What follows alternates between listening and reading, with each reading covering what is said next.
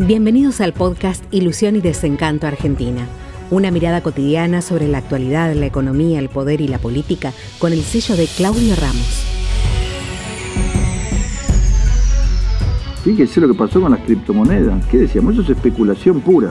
No tiene un basamento de nada. Entonces, Elon Musk dijo, qué bueno, vamos a vender vehículos con las criptomonedas. Sí, sí.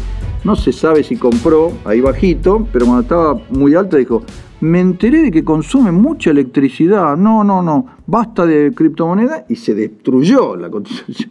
Se destruyó, o sea, es algo que sube y baja de un trampolín. Crear eso mm, me parece que es tan viscoso. No, China en contra, Gran Bretaña en contra. Si es la moneda de narcotraficantes, de secuestradores, ¿cómo hacen para cobrar? Comprame Bitcoin yo la saco en cualquier parte.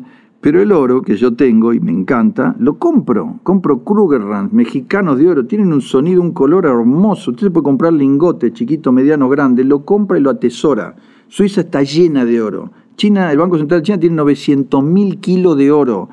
El Bitcoin no es, no es nada, no está basado en nada. Si mañana sube y pasado baja, no, no depende de un comentario.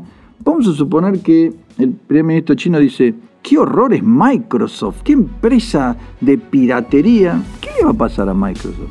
Nada. Porque es una empresa que se basa en su desarrollo tecnológico, en su líder Bill Gates, en su gerente, en los productos que hace. ¿Y eso qué le va a hacer la opinión de un tipo? Ahora, si dice el Bitcoin es un horror, el robo, qué sé yo, la destruye porque es eh, especulativa pura.